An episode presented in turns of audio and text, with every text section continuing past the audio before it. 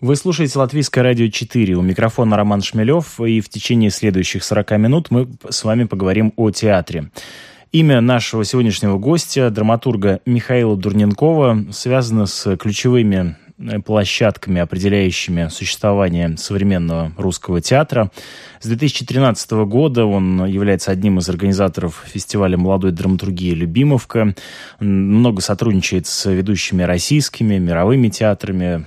Пьесы Михаила Дурненкова идут в репертуаре Московского художественного театра имени Чехова, в Гоголь-центре, театре ДОК, практики и других. Переведены на многие языки, а, но в Ригу а, драматург Михаил Дурненков приехал приехал, чтобы поучаствовать в постановке спектакля по одной из своих пьес, которая называется «Война еще не началась». Премьера спектакля состоится 18 октября в концертном зале Дайла. Я приветствую вас в Риге. Здравствуйте. А, для вас это уже не первый раз, насколько я понимаю, пребывание в Риге. Да, не первый, да. Как воспринимается вам наш город? Ну, знаете, чтобы что-то начать воспринимать, надо пожить хотя бы пару дней. А когда ты бегаешь по, делам по, э, с репетицией на встречу, ты не успеваешь как, как следует понять вообще. Мне, мне кажется, что чтобы почувствовать город, нужно какое-то свободное время, чтобы сесть где-то в углу и смотреть на прохожих, и тогда ты что-то начинаешь понимать об этом месте. У вас такой ну, Рига прекрасно, как всегда. Да? Ну, я вот прилетел, наверное, часа три назад. Вы родом из Амурской области. Ну, вот расскажите, как... Э, как меня занесло, занесло сюда, в Ригу. Занесло сюда, в Ригу, да. Из Амурской да. области. Ну, а, мои родители, они строили Байкало-Амурскую магистраль, БАМ. Стройка века, помните, такой был в 70-х годах.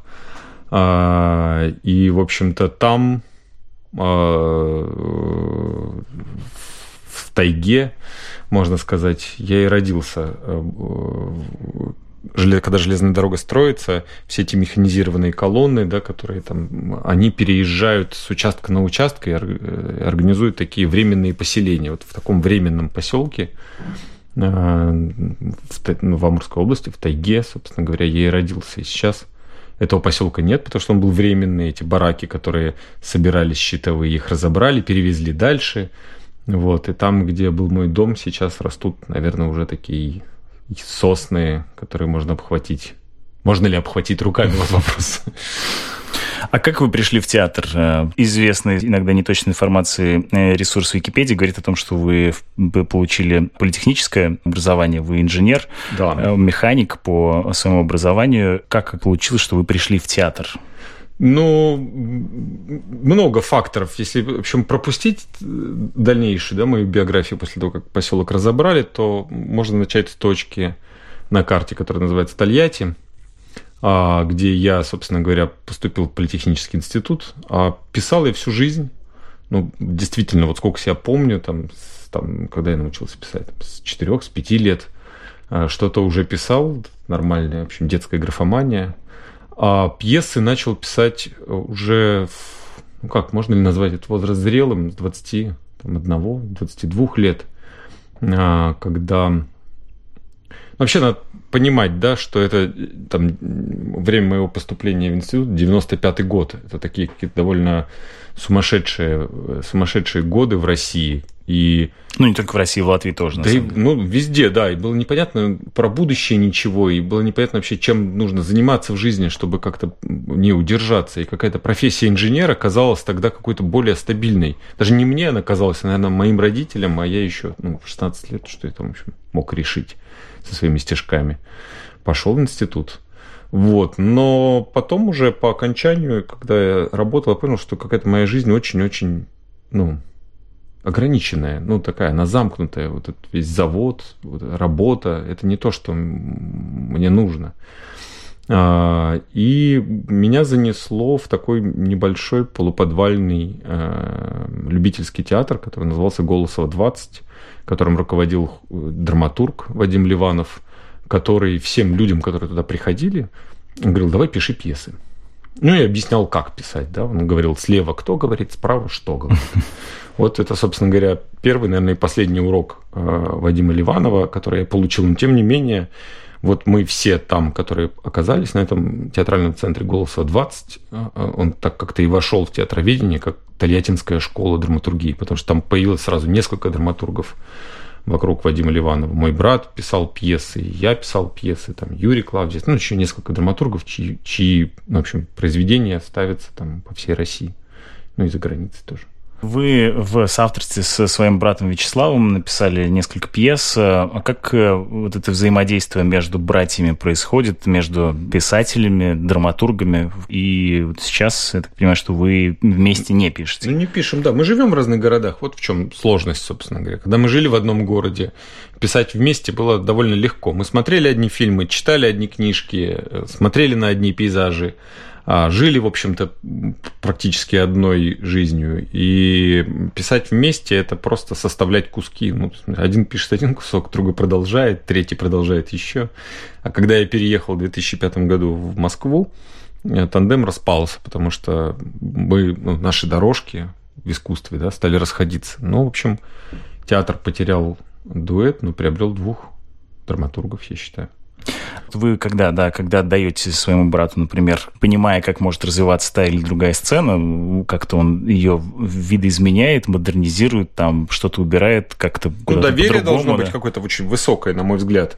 Но вообще, мне кажется, сколько дуэтов, столько и способов э, ну, работы вместе. Я вот читаю Стругацких, я не понимаю, как они вместе создавали. Очень сюжетная вещь, это надо как-то очень договариваться.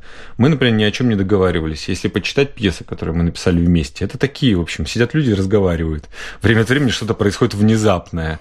Ну, если так копаться, понятно, что внезапное начинает происходить там, где второй брат садится писать. Поэтому, ну, у нас так. А, ваше имя связывают с так называемым движением нового, новой драмы. Mm-hmm. В чем заключается принципиальное отличие, новизна вот этого направления? Ну, давайте такое разграничение сделаем, да, искусствоведческое. Вообще новая драма – это Чехов, Стринберг, а, Ипсон и так далее. Вот это вот все эти люди, это и есть новая драма, ну вот с точки зрения там театроведения. А движение новая драма – это уже такая новая-новая драма, которая началась а, в конце 90-х, начале нулевых в России а, вокруг такого театра, как театр ДОК. Ну, хорошее название, прилипло, да, а, и вообще, как бы ну, говорить о том, что это что-то такое ну, стилистически, которое можно объять, это довольно сложно, потому что сколько авторов новой драмы, столько и э, столько, наверное, и стилей, направлений, подходов как-то к драматургии. Но общая, наверное, была какая-то позиция по отношению к существующему театру. То есть это, в принципе, был такой ну, вот, как, как мы себя представляем, движение фемини... ну, там, женщин там, за права женщины. Да, вот это было движение драматургов за права драматурга, да, потому что... А в чем они были нарушены? В чем произошло переосмысление ну, потому театра. что, да, в, советском, в советском театре как-то вообще, э, ну и вообще, наверное, это как-то связано было с идеологией цензурой. Э, драматургия постепенно ушла с площадок, потому что драматургия – это же реакция на окружающий мир, а когда она такой, ну, это пространство высказывание зацензурено и как-то ограничено идеологически, драматургия не может существовать. Ну, просто она не выживает, у нее нет питательных а, там, волокон, корней, там, или чем она там питается от, от реальности. А, и, э, само собой, как бы на сцену вышли такая фигура режиссера, который занимался трактовкой классических произведений. То есть, э, чтобы как-то прозвучать в театре там, 80-х, 90-х, там, 70-х годов, ну, понятно, что можно было там поставить заседание порткома, конечно, но чтобы по-настоящему, да, оставить свой след в искусстве, надо было поставить Чехова так, как никто не ставил до тебя. То есть какой-то 601 и уникальный способ постановки Чехова. А драматурги конца 90-х, начала нулевых заявили право на новый язык, который не, не занимается театром интерпретации, не копается в вечности и в человечности, а говорит о персонаже сегодняшнего дня, о героях, о языке, о новых типах отношениях, ну, как бы фиксирует реальность. Ну и понятно, да, что при столкновении с тем классическим театром, театром колонн, а, театром интерпретации было такое много как бы несовпадений именно ну, по способу существования, да, по способу игры, по способу постановки, потому что э, пьесу, которую никто никогда не видел, ее не надо трактовать так, как там можно трактовать Гамлет. Да? Мы же знаем сюжет Гамлета, нам же не надо его рассказывать. И режиссер, соответственно, ну, как, как фигура театральная, утратил этот навык рассказывать историю. Он мог только ну, пересказывать по-своему через свое видение авторское. А драматург предлагал новую историю, которая никогда еще не существовала. И режиссер той школы, когда ее ставил, он пытался опять ее трактовать, и получалось в результате как это, ну... Ну и в этом конфликте, может быть, я тут это вчитываю, да, но мне кажется, что здесь еще между конфликтом режиссера и драматурга есть еще конфликт, э, устанавливающий первенство текста, то есть такой протестантизм, да, за, за, за то, да, что... Возвращение к возвращение смыслам, к тексту. Возвращение к тексту, возвращение к реальности, да, потому что а драматург писал ну, реальные отношения. Когда я брал вот этот вот актер ну, театра интерпретации, да, там простая фраза там «передай чашку чая», он играл как про там, передать любовь. Понимаете, да? И обычная бытовая Вкладывал сцена, туда вкладывал, больше, чем там есть, да? Да, давал там второй, третий, четвертый план, как его учили. А, и в результате терялся смысл, ну и появился какой-то такой странный, в общем, абсурд или что-то еще. Поэтому... Да, но вместе с тем тут э, первое, что как кажется, да, со стороны, э, не видя, а, не побывав на этих постановках, э, что там много будничности, да, такой обыденности или что вот выходит на первый ряд таким образом для зрителя? Ну, вот возвращение к реальности, да, и вообще документальная школа, она как-то очень много дала э, драматургам ну, движения новой драмы в начале нулевых. Это потому что Э, для того, чтобы найти свой голос, нужно было сначала, ну, как бы произвести такую очистку, да, очистку от присутствия автора, да, фиксацию какой-то реальности. И вот документальность, ну, как бы, или там документальная пьеса, документальный театр, он как раз в этом смысле стал вот этим очищающим фильтром, чтобы просто зафик... ну, как бы, театр, он же реагирует на здесь и сейчас, на сегодня, да, он говорит и там и про, про политику, и про общество, и про там отношения, там, а что значит э, документальный театр? Расскажите, пожалуйста. То есть это, безусловно, связано с тем же самым театром ДОК, который mm-hmm. в самом названии вынес документалистику как mm-hmm. свое направление формообразующее э, сам по себе театр. Э, но в чем принципиальное различие между, ну, скажем, традиционным театром, как мы его привыкли видеть, э, художественным и Ну, знаете, вообще, тут надо поправить. Да, пожалуйста. Документальный театр не значит не художественный. Можно э, говорить, что есть там игровой театр или там театр, который построен на фикшене, и театр построен на документе. Он также художественный, у него есть художественная ценность. Но он отталкивается от документа, а документ является стартовой точкой, да, а, и здесь важно рассказать мысль, да, и ну, создать какое-то сообщение, ну, к зрителю, но при этом не исказить суть, потому что если ты занимаешься искажением документа, это называется пропаганда или манипуляция, понимаете, да? Я так составлю факты документальные, что смогу убедить вас в чем угодно. А где вы берете свои сюжеты? Как происходит ваша работа документалиста? Ну, знаете, мне кажется, сколько работ, столько и методов, да. А, я, я понимаю, что я задаю да. очень наивные вопросы, но мне кажется, что тут, э, так как я за себя буду говорить, ищу язык для понимания того, о чем мы говорим, поэтому... Давайте далеко не ходить. Вот э, здесь идет мой спектакль в э, театре Михаила Чехова, собственно говоря, Михаил Чехов. Это документальный спектакль, построенный на документах, на письмах и воспоминаниях Михаила Чехова о Михаиле Чехове, записках современников и так далее. Да? А, в принципе, ну, это композиция, да, где я стараюсь не протрактовать жизнь человека, да, в том ключе, который мне нужен. Стараюсь дать его в какой-то полноте, поэтому Э, когда я ну, там, собирал и исследовал документы Михаила Чехова, я выбирал те моменты, которые показывают его ну, человеческую сторону какую-то, не, не связывая их в такой, ну, в какой-то месседж, то, что раньше называлось, понимаете, да. И этим э, документальный театр, например, отличается от, там, от байопика а, потому что байопик, ну, в смысле кино, да, э, про, по, по биографии известных людей, это когда тебе в полтора часа надо рассказать, о чем был человек. Понимаете, да? То есть жизнь человека сводится к некой фразе, что он там, не знаю, был за свободу настолько, что шел за ней там. Ну, то есть делаешь выпуклым какую-то одну его сторону, да? Да, и, и, и все остальное, и все остальное просто это подтверждение этой мысли. Э, театр дает возможность почувствовать не рассказать, а почувствовать. Это какое-то немножко другое, ну, как бы другое тактильное ощущение, когда ты ощущаешь биографию человека, видишь его во всем его многообразии, где она не сводится к одной какой-то мысли. Эта постановка называется «Ключи от магии». Она идет в э, театре русской драмы имени Михаила Чехова. И в октябре да, готовится еще одна постановка по вашей пьесе, которая называется «Война еще не началась» с участием э, трех актеров, э, говорящих на латышском, русском и литовском языке. Гуна Зарини, Александр Маликов и Гитис Иванаускас в режиссерской постановке Леры Сурковой и продюсер Евгений Шерменевой. Расскажите, а в чем будет заключаться эта постановка? Война еще не началась. Э, про что этот спектакль?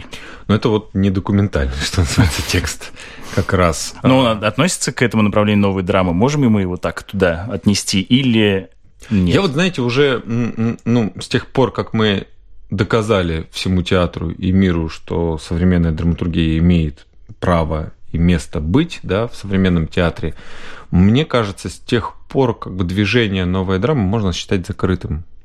Ну, понимаете, да не с чем бороться. Ну, то есть, наверное, есть с чем бороться. Можно бороться там с, с цензурой, да, или доказывать, что взгляд э, современного драматурга на реальность может отличаться от того взгляда, который показывают ну, там, по телевидению. Но, в принципе, это уже, наверное, все не новая драма. Э, эта пьеса была написана в 2014 году, и она, ну, с той позиции меня, да, рассказывала о России того времени.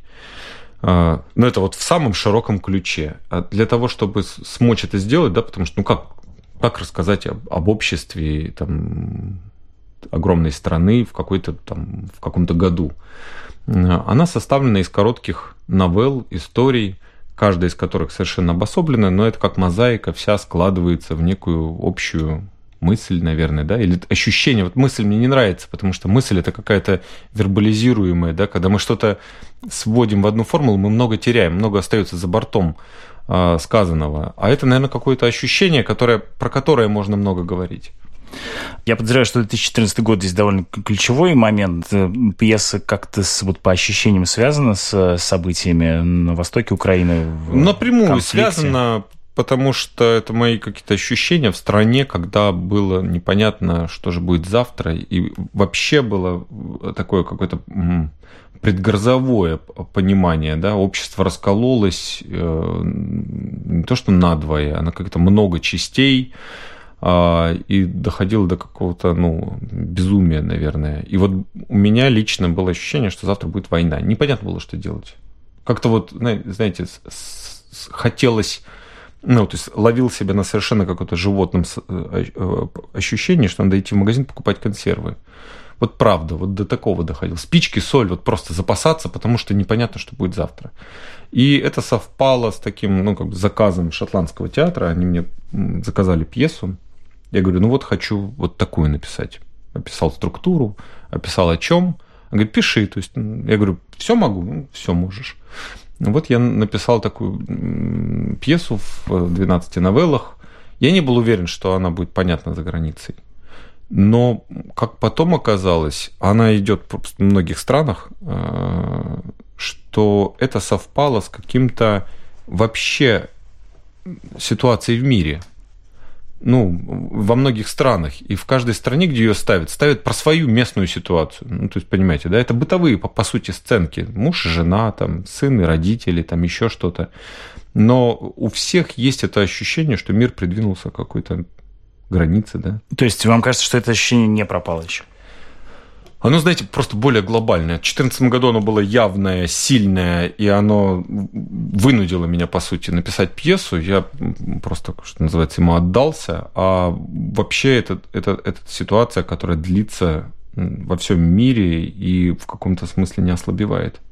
Вот буквально прошлой осенью была читка этой пьесы в Нью-Йорке, и они, конечно, очень, ну, очень, очень узнавали свою ситуацию там, с Трампом, да, с, с выборами, когда они вдруг поняли, ну, они там в Нью-Йорке, понимаете, на Манхэттене, как на острове, а в другой Америке. Они не знали, что есть другая Америка, Они сериалы про себя снимают. Мы смотрим эти сериалы. Они все про Манхэттен, по сути. Ну, и вдруг эти люди выбирают Трампа, который говорит, я, если что, нажму на ядерную кнопку, понимаете, да? И они в ужасе от того, что они не знают сами себя, не знают, ну, не знали своей страны, они как-то были уверены, что ну, в Америке-то уж все в порядке.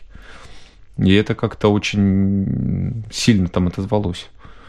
А в чем принципиальное будет отличие постановки в Риге э, от всех остальных? От всех остальных? Ну, ну так как я очень плотно работаю с вот, э, Женей Шерменевой и хорошо знаком с Лерой Суруковой, они как-то изначально сказали, мы будем многое придумывать, ну, в процессе, да, а много добавлять, помогай нам. Я говорю, я, в общем, с удовольствием. Дописал еще одну новеллу. Мы, ну, там, там довольно много еще нового, что, наверное, больше нигде нет.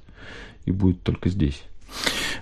Я хочу обратиться к одному фрагменту критика. Есть такой театральный блогер Виллисов. А, он, а, значит, сходил в практику на спектакль Семена Александровского, как раз mm-hmm. по пьесе «Война еще не началась», и, среди прочего, обращает внимание на то, что э, театр новой драмы, о которой мы говорили с вами, это про тихое высказывание. Вот дальше цитата. «Я думаю, что про современную Россию надо высказываться тихо.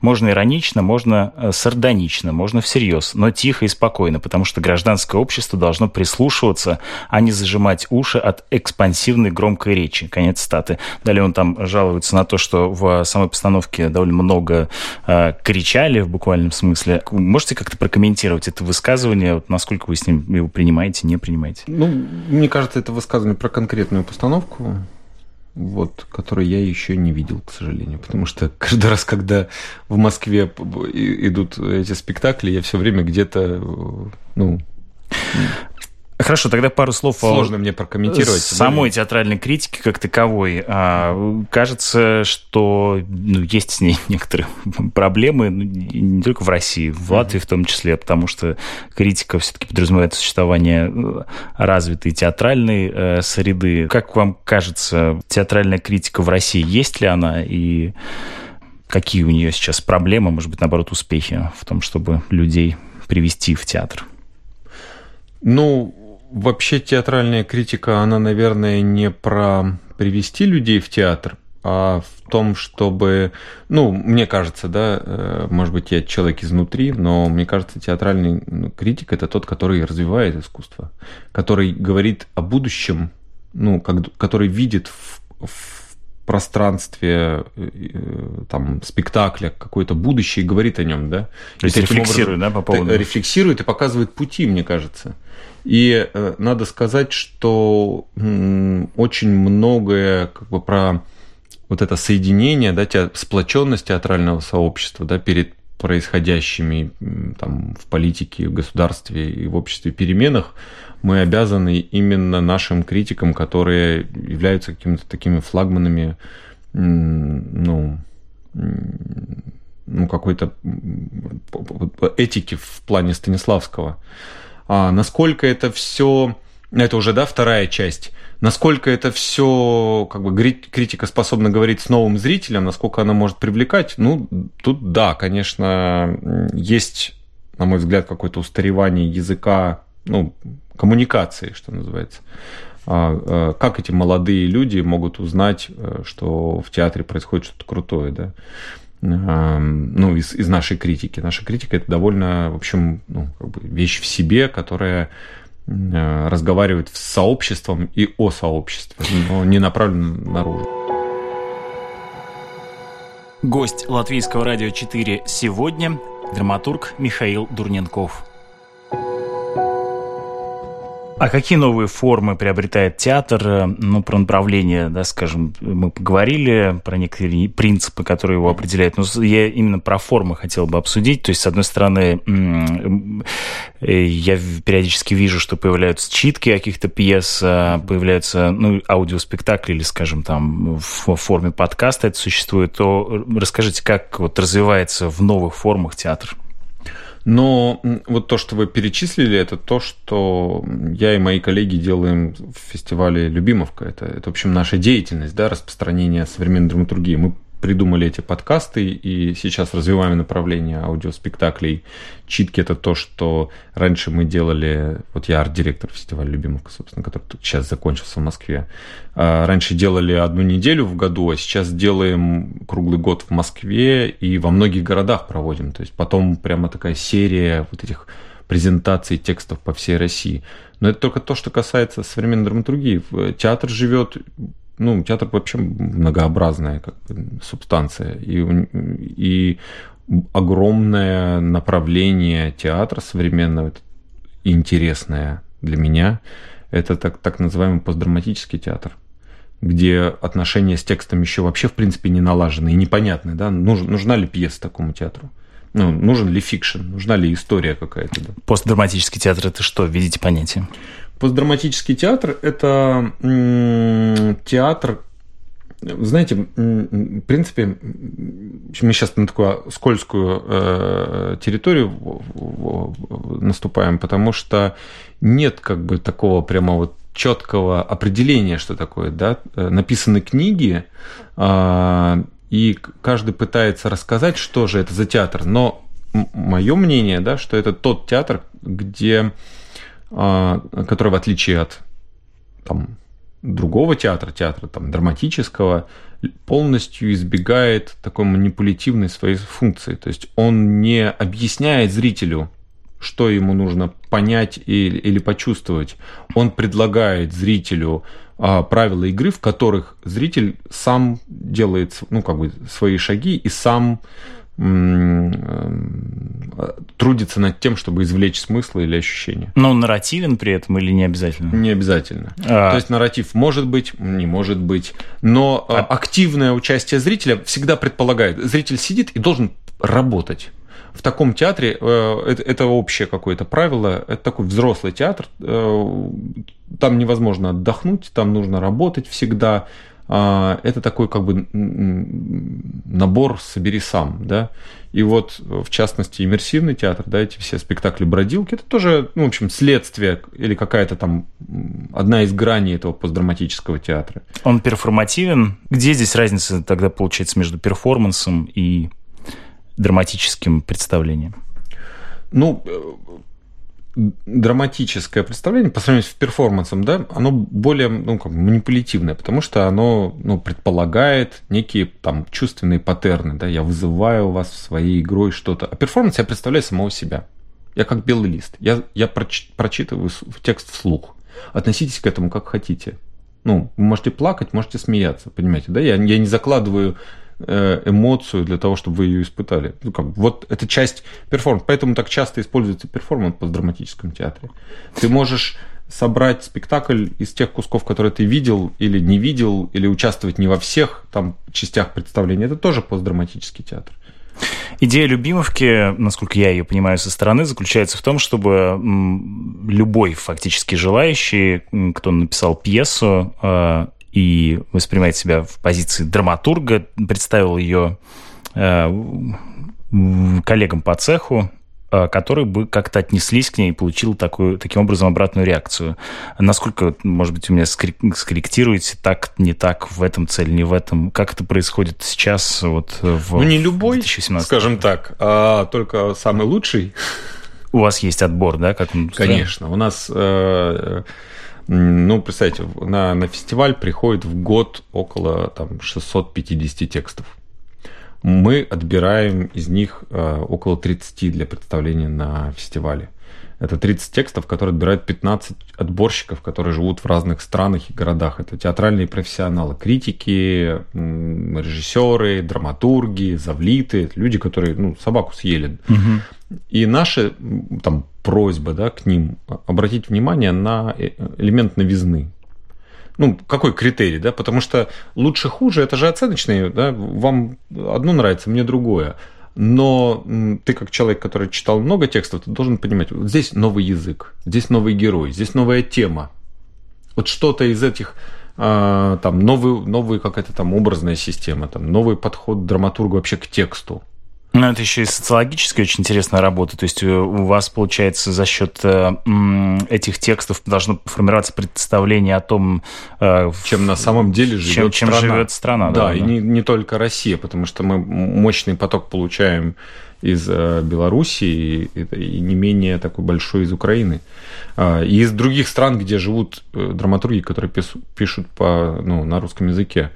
И это абсолютно такой стереовизор, потому что это мгновенный сбор впечатлений. Драматург, он как пчела, он собирает мед там, где живет, в той среде социальной, да, один э, среди подростков, другой среди профессуры, третий, там, не знаю, каких-то ну, маргинальных слоях общества, они оттуда приносят свои вот эти впечатления, пере, пере, пере, как это, переваренные, это слово сейчас не могу на ходу подобрать, а, в пьесу, да, в художественное произведение. И вот я в год читаю, ну, там, для любимовки я читаю около там 150-180 текстов. Это огромное впечатление, потому что это на самом деле, да, то, что происходит.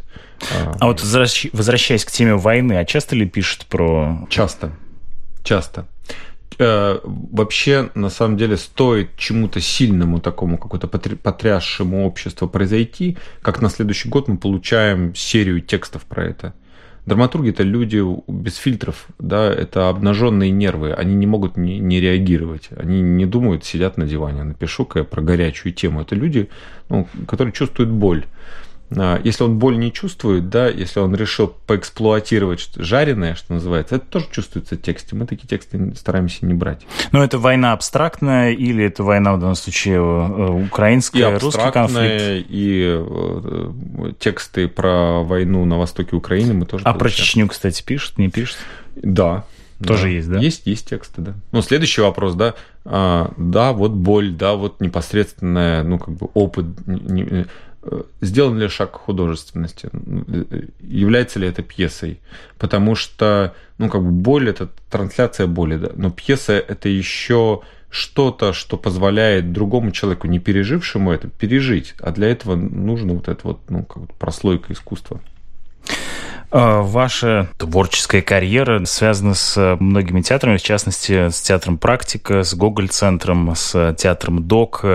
И все эти театры, мной сейчас перечислены, во многом формировавшие среду в, в Московский России. художественный, кстати, театр, где у меня там четыре, по-моему, постановки или пять. Да, и все они оказались, в общем, сейчас в сложном положении без руководителей. Год, да, был год да. потрясающий, да. Умер сначала Табаков, Потом один за другим ушли от нас э, Михаил Угаров и Елена Гремина, руководители театра ДОК. И вот совсем недавно, месяц назад, э, умер Дмитрий Брусникин, буквально незадолго до своей кончины, ставший художественным руководителем театра практики. Ну и, собственно, Серебренников тоже сейчас находится под домашним арестом, Что тоже фактически сказать? не может. Мне, не повезло. Э, да, и как это повлияло на театр в России? Э, ну, еще, наверное, рано говорить о том, как мы переживем эту потерю и насколько она скажется. Мне кажется, что сейчас э, российский театр находится на довольно высокой точке своего как бы, развития, но это инерция нулевых годов. То есть это люди, которые выросшие вошедшие в искусство в нулевых, да, а, чувствовавшие свою как бы, ну, безграничность в плане высказывания, они по инерции продолжают это делать, потому что сейчас они вышли на профессиональный уровень. Они сейчас, не напрягаясь, могут делать спектакли и так далее. Насколько эта инерция будет продолжительна, непонятно. И непонятно вот то, о чем вы говорили. Как, как будут дальше жить эти театры. Ну, я надеюсь, что вот э, Марина Брусникина э, возглавит практику а, МХАТ э, после ухода Табакова, ну, во многом благодаря Министерству культуры Российской Федерации избрал такой консервативный путь, э, пригласив Женовача. Он прекрасный режиссер, один, ну, правда, из лучших, и, но он, он занимается таким традиционным театром, э, что, наверное, в каком-то смысле противоречит идеям Олега Павловича ну, о поиске всего лучшего и привлечении его в театр, э, ну, в Амхат. Театр Док. А, а театр Док, сейчас переживает сложный период, и, и это такая болезнь, Потому что, ну, правда, удар мощнейший. Ну, сразу... Ну, основатели да. Да, театра с разницей в месяц да. умирают. И, ну. и, и мы все там, да, в Театре Док еще до конца этого не осознали. Даже непонятно, какие принципы дальнейшего существования Театра Док. А он сейчас переезжает на новое место, дай бог ему жить и, и, и продолжать быть. Мне кажется, что э, главное, чтобы идеи продолжались, да, даже после ухода людей продолжались идеи. В театре Док довольно ну, идеологический театр в этом смысле.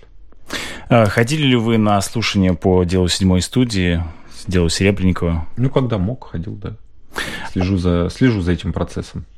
А, иногда, когда читаешь э, распечатки да, судебных заседаний, особенно я помню это по делу Пусси Райт, то это само по себе а, обретало Сильные. такие драматургические формы. Да. Сильные ощущения. У меня, знаете, был такой проект, э, как-то мемориал меня попросил провести на книжном фестивале несколько лет назад. А, там был такой проект, что на столе лежали просто листочки э, последнего слова разных людей. Ходорковского, всех э, из семи или восьми, которые участвовали в э, сидячей забастовке 68 года за нашу и вашу свободу а, и так далее, и так далее, и тому подобное. И Пусирайт в том числе. И любой из пришедших на фестиваль, ну, на, худож... ну, это на, на книжную выставку, мог на камеру про... прочитать этот текст. И это, знаете, вот настолько заряженные слова, потому что я сидел вроде как, ну, снимал и был режиссером этого, настолько заряженная какой-то внутренней правдой слова, что когда люди какие-то из толпы, которые сами выбирали тексты для себя и сами это читали, вдруг они как-то расправлялись, становились выше ростом, и, и голос у них начинал греметь. Это прямо сильная, сильная вещь это, мне кажется, хороший пример того, что повседневная жизнь, она часто не нуждается в каком-то таком обрамлении художественном, а вот ее просто можно вырезать при прямом э, образом и представлять на сцене без какого-либо участия. Ну, вот такие сильные материалы, да. Но, как вы понимаете, они же начинают звучать, когда возникает эта рамка искусства. Когда вокруг возникает сцена, оно начинает звучать по-другому. А, есть э, такая установка, что люди сейчас в театр не ходят. Э, очень небольшая прослойка людей ходит в театр. Э, как вам кажется, что необходимо? Каким образом людей вернуть в театр? Ну, надо говорить на интересующие людей темы. Сейчас в России в этом смысле красный свет. А, и, конечно, он теряет зрителей, потому что, ну, если театр не про меня, то почему я должен в него ходить, да? То есть, если раньше я помню, был такой как раз запрос, я пришел в театр, чтобы отдохнуть, то сейчас зачем ходить в театр, чтобы отдохнуть? Ну, есть же много других э, прекрасных э, способов отдохнуть. Можно скачать сериал, посмотреть или что-то, ну, как понимаете, позалипать в компьютерную игру. Театр это все-таки здесь и сейчас. Театр это ощущение. Ты приходишь и становишься свидетелем того, что происходит на твоих глазах. И если там говорят про тебя, это страшно интересно всегда. Вот, ну, современная драматургия, конечно, сейчас в каком-то смысле в опале, а, потому что, ну, понятно почему, да, потому что это реальность, а реальность сейчас вне закона. Она, она отличается от официальной реальности от того, что рассказывают пропагандисты по, по телевидению. Драматурги же неуправляемые в этом смысле, да. Они же не пропагандисты, им не платят зарплату, они пишут о том, что видят. Ну, тогда возвращаясь к вопросу, который мы немножко затронули, а какие новые формы для того, чтобы театр находил своего зрителя? существует? Может быть, зритель не должен приходить сейчас в театр э, буквально вот ногами оказываться в этой черной коробке? Ну, вы имеете в виду какие-то формы театра да. современные? Ну, очень много, конечно, э, в принципе, ну, вы же понимаете, что я же начал говорить, да, о том, что постдраматический театр, он избегает ну, манипулятивной сути. А что такое зрительный зал, как не манипуляция? Это же такой э, вертикальная форма. А впереди сидит VIP, сзади сидит те, кто считают себя похуже или тех, кого считают похуже. Вы смотрите, вы смотрите в одном направлении. Да, это еще Карл Маркс говорил про, про театры, что это такая, ну, как бы срез ну, социума такой. Э, и, конечно, ты чувствуешь себя не в, своб... ну, не, не в свободе. Ты не можешь сам собрать тот спектакль, который тебе нужен, сидя там на, на, туда, куда тебя посадили. Поэтому современный театр уже постепенно выходит, ну, то есть он, не при, ну, по сути, не привязан к пространству. Но только экономически он привязан сейчас к пространству. Надо продавать билеты, да, нужно как-то там содержать труппу там или еще что-то. Для этого нужны эти венью, площадки. А так, конечно, можно где угодно. И там я сам уже участвовал в таких формах театра.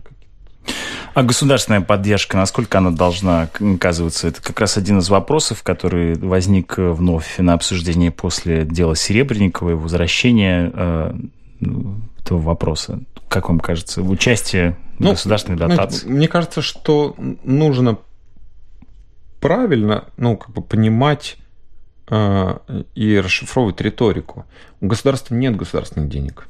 У государства есть деньги налогоплательщиков, которые государство должно распространять для того, чтобы все там органы там, и, и Э, подразделения как-то правильно работали. Когда государство начинает разделять деньги так, как оно считает, это называется цензура. Во всем мире так называется.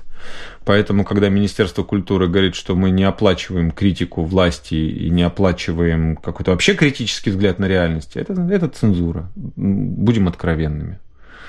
А, надо ли получать деньги от государства, ну, через распределение государства? А, тут большой вопрос, да, потому что если там посмотреть на опыт Америки, да, где нет никакого государственного финансирования, можно сказать, что мы в то же время и не знаем про американский драматический театр почти ничего. Он такой, ну, ну, скорее публицистический, и, в общем, художественно там мало, и, ну, и вообще как бы а там, не знаю, какой-нибудь немецкий театр, это все-таки государственные деньги. Ну, то есть в кавычках, ну, понимаете, да, что я вкладываю это. Угу. Там французский театр, он... Бюджетный, общественный, что Да, называется. бюджетный, общественный, он, он занимается э, той областью, где он находится, да, там школы, больницы, сады, которые находятся рядом с театром, за это получает деньги от государства в том числе, и может выпускать собственную продукцию. Тоже какие-то партнерские отношения. Ну и в России как-то уже сложился этот путь да, получения денег. Просто сейчас все отчетливо, каждый худож... ну, художественный руководитель, каждый директор театра понимает, если ты берешь от кого-то деньги, ты должен дать что-то взамен. И что, например? Лояльность.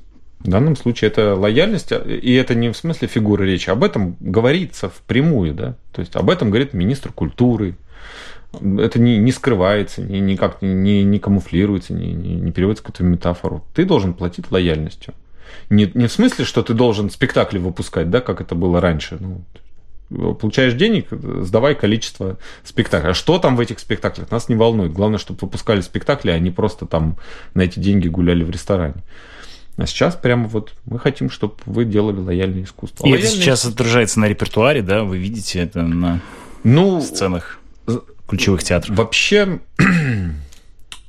вообще, конечно, суровость российских законов, как мы знаем из известной фразы, э, компенсируется необязательностью их исполнения. исполнения. Поэтому кто смел, тот и съел.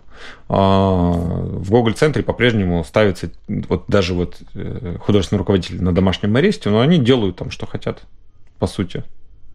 Но как? Нет же закона, да, что вы должны хвалить э, власть. Продолжаем заниматься искусством. Ну, то есть независимый театр он в России сейчас возможен?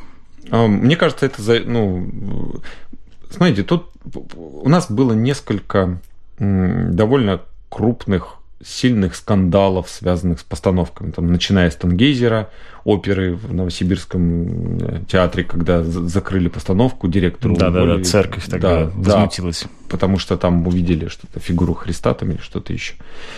Стало понятно, что ты не все можешь делать. Позовут казаков каких-то, там еще что-то. Поэтому, конечно, этот страх, он присутствует и самоцензура, она, конечно, сейчас гораздо сильнее, чем любая цензура в, в России. Да? Цензура, она такая вот на уровне мух мы вам, да, а, а самоцензура, она правит бал в каждом театре практически где... Как бы чего не вышло, давайте ну, лучше без этого. Ну да, да сейчас что-нибудь поставим, а на следующий год нас лишат, лишат финансирования. Это логика э, каждого директора, да, который думает про свой театр. Понятно, что в таких условиях там количество там, современных постановок, да, там постановок по современным текстам резко уменьшилось. А А как тогда оценивать в этой ситуации а, приглашение художественного руководителя БДТ Андрея Могучего, который пригласил Серебренникова, который сейчас находится под домашним арестом, вот поставить постановку в БДТ? Это политическое действие или как его воспринимать вот в этой всей ну, как я ситуации, его понимаю, нет, э, э, э, это надо у Андрея Могучего спрашивать, но мне кажется, что Андрей Могучий таким образом говорит обществу, что он считает, что Кирилл Серебренников невиновен, и его скоро отпустят, и он сможет это сделать. Благодарю вас за разговор. Спасибо вам. Вместе с нами был драматург Михаил Дурненков. Напоминаю, что по постановке э, Михаила Дурненкова «Война еще не началась». 18 октября в Театре Дайла пройдет спектакль с участием Гуна Зарани, Александра Маликова, Гитиса Иванаускаса в режиссерской постановке Леры Сурковой и продюсера Евгении Шерменевой. Добро пожаловать.